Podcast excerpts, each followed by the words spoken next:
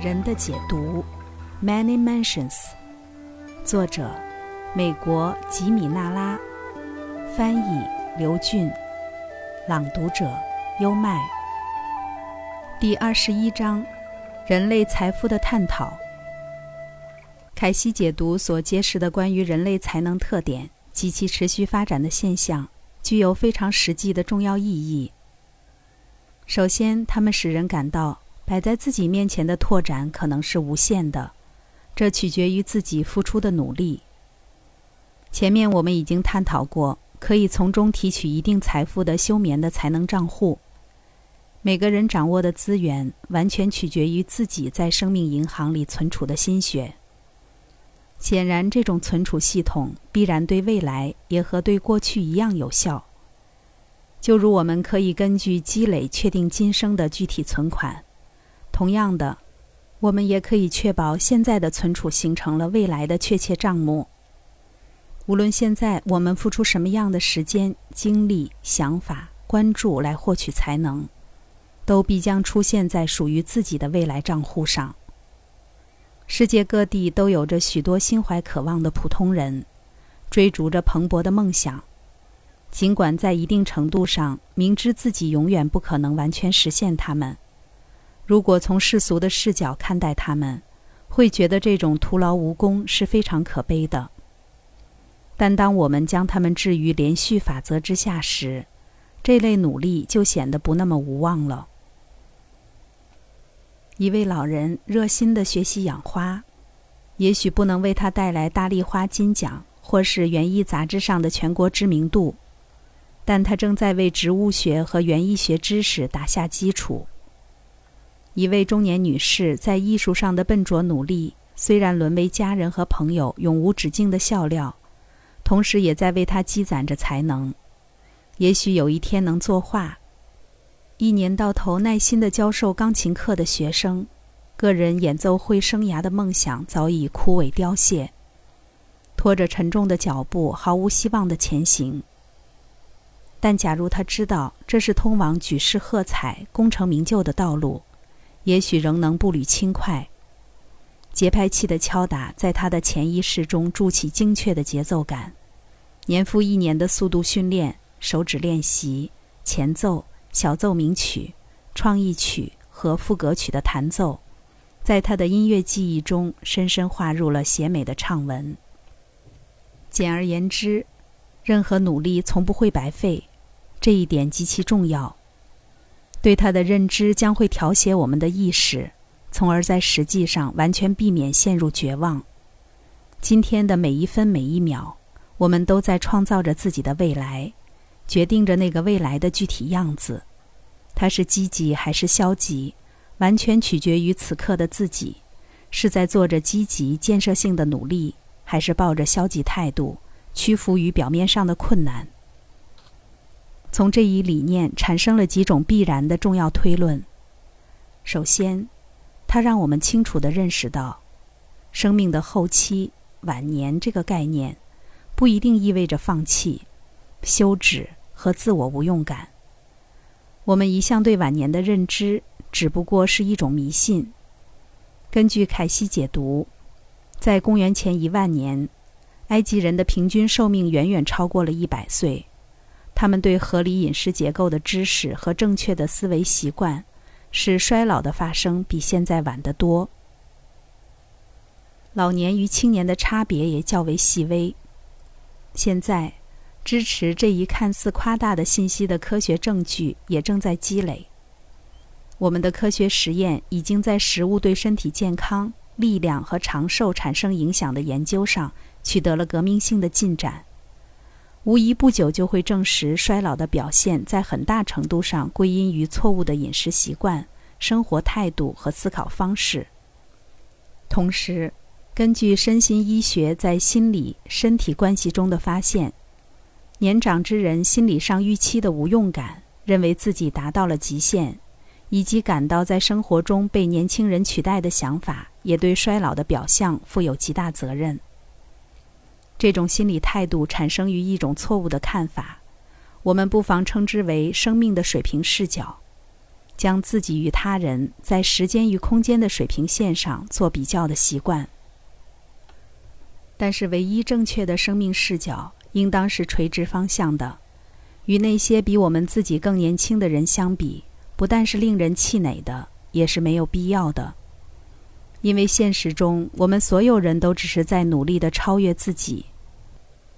从某种意义上来说，我们的进步不是相对于他人的。而仅仅是相对自己和造物主的。对这一点的全面认知，必将把我们从与他人比较而产生的任何焦虑中释放出来。这类角逐只不过是物质层面的假象，在精神实质上，我们的竞争对象不是别人，而是尚待完善的自己。尽管我们无法预见多年后具体的社会结构如何。但很有可能，在特定年龄退休的习俗，至少会延续到青春保养的知识比现在远为发达的时候。但无论社会安排是怎么样的，年长的人都绝不该把自己看作与樟脑球和去年的被褥一起束之高阁的无用之物。相反，他应该安然地把时间用在培养新才能上面。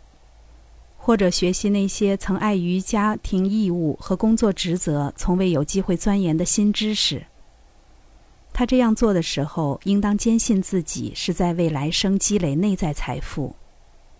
耶稣曾忠告：“不要为自己积攒财宝在地上，而是在天上。”而上述理念正是对这一忠告的一种合理的解释。其中，“天上”指的是获得解放的意识形态。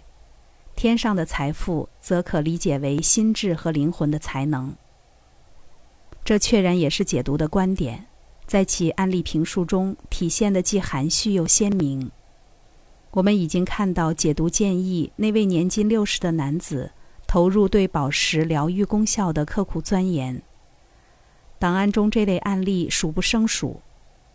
一位快要退休的警官被建议学习化学，目的是成为侦探。继续做出自己的贡献。一位六十三岁的祖母获取的建议是帮助年轻人找到自己生命中的位置。另一位也是六十三岁的祖母，被告知不但要扩大已经创建多年的花卉生意，还应培养写作方面的才能，而他本人从未想到这点。解读频繁的明确指出，我们有责任做有益他人之事。直到生命的最后时刻。下面是几段典型的摘录：做任何事都要适度，任何事都不能过度。你今生就会有九十八岁的寿命，前提是你生活的方式配得上这样的长寿。但你可以为他人贡献什么呢？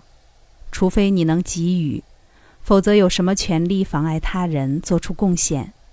那么你的寿命就和你的价值一样长久。问：我该如何为老年做最好的准备？答：通过为当下做好准备，让增高的年龄只为你增添成熟。因为一个人永远和他的心灵和追求一样年轻。保持甜美，保持友善，保持关爱。如果你想要保持年轻的话。问。我该怎样克服对年事渐高和老来无靠的恐惧？答：通过走出门去为他人服务，协助那些无法照顾自己的人，给别人带去快乐，全然忘却自己。通过帮助他人，就可驱走自己的恐惧。问：你觉得我该培养什么爱好？答：培养帮助他人的爱好。在户外侍弄花草也会是个适合你的爱好，但同时也应计划每天为那些无力自助之人做一件好事，即使只是与卧病所居之人的谈天和陪伴，你也会从中得到对自己的莫大益处。如此看来，不朽这一世俗概念所体现出的模糊而不切实际的生命延续观点。获取了在人类的才能和努力方面的重大心理学意义。关于所有财富都是自己取得，并且承接延续观点的第二个必然推论是：嫉妒是没有必要的。爱默生曾说：“每个人的成长都会经历一个阶段，意识到嫉妒就是无知，他是在表述一种真理。只有这样的人才会嫉妒，他们不明了一个人做过的事情，其他人也可以做到。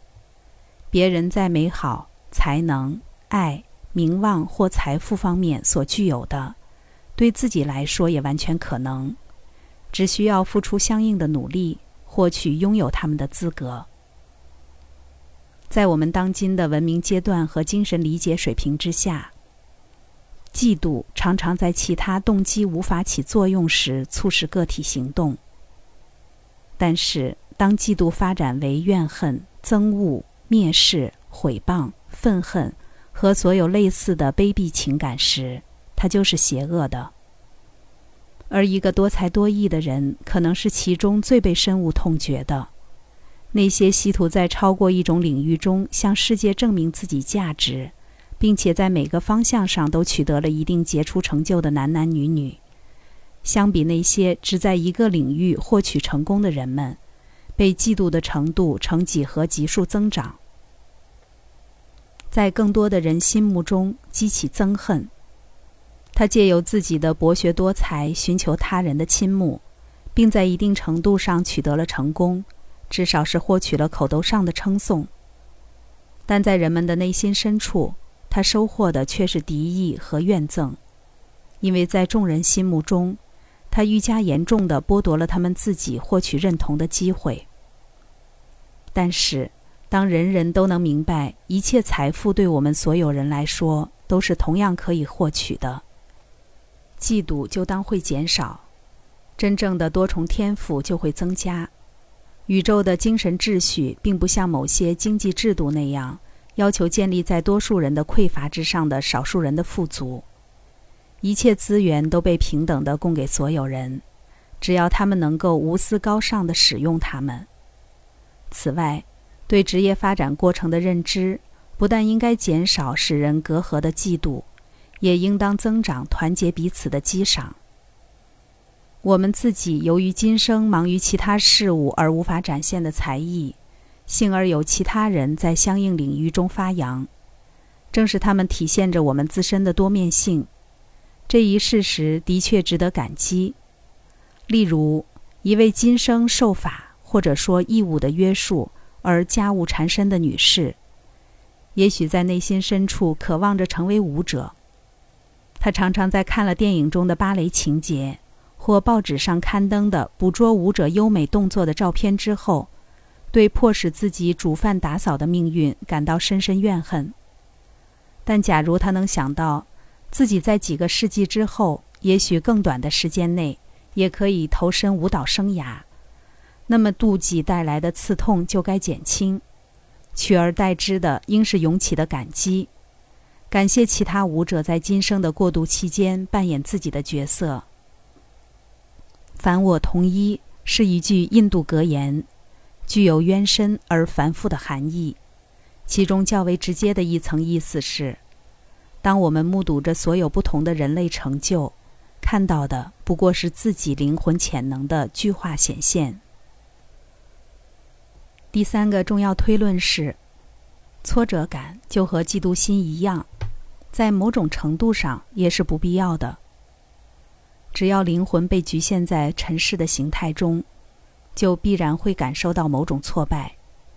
假如有一束神圣之源以雏菊的形态附身，就意味着它无法兼美大丽花。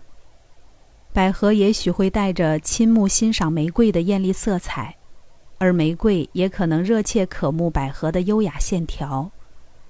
他们尽管在各自族类中都堪称完美，也不得不接受自身形态的限制。但除非是在诗意的幻想中，否则鲜花不会因为渴求成为不同于己的事物而枯萎凋零。人类的男女通常也不至于因此伤势，但却会为之苦恼。而当这一种挫败感发展到一定的剧烈程度，他们的心智状态也达到相当的敏感时，就可能因此而陷入心理甚至生理的病痛。从另一方面讲，挫败感就像妒忌心，有其重要的心理效用。如果说需求是发明之母，我们也可以同样合理的宣称，挫折是创造之母。歌曲为之而谱写，药物由之而发明，大陆因之而发现。小说家包沃尔利顿将他的乌托邦国度描述为不存在文学的地方，因为没人了解任何形式的挫折，因此人们也缺乏写作和阅读他人喜怒哀乐的欲望。这样的情节透露了一种重要的可能性：挫折就像对蒸汽的压缩，将人类的精力导向某种积极的状态。若非如此，他们可能永远不会出于纯粹的自由散步习性而塑造自我。就如显化宇宙中的所有其他事物，挫折具有有益和有害的两个极性。当它促使人们发展新品质、创造新的艺术形式时，挫折就是善的；当它使人失去内在平衡，以至于让生命力在体内淤堵，挫折就是恶的。有一个关于蜗牛的故事，它在一月清晨的严寒中爬上樱桃树冻僵的树干。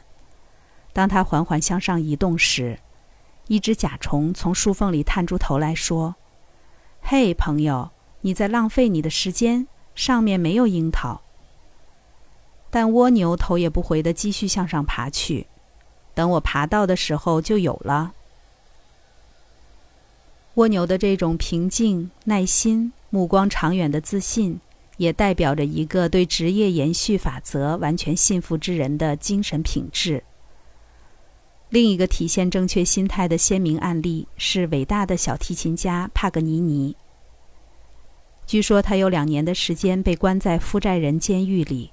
期间，通过某种方式得到了一把只有三根琴弦的小提琴，连续不断的练习这把破损的乐器，是他唯一能找到的消磨时间的方式。当他终于获释出狱，在公众舞台上再次现身时，展现了前所未有的激情和完美演出，震惊听众的精湛演技前无古人后无来者。他那前所未闻的技艺。在一段高难度的演奏中间，拉断了一根琴弦，然后在仅剩的三根琴弦上完成了演出。正是从那两年被迫的独处而来。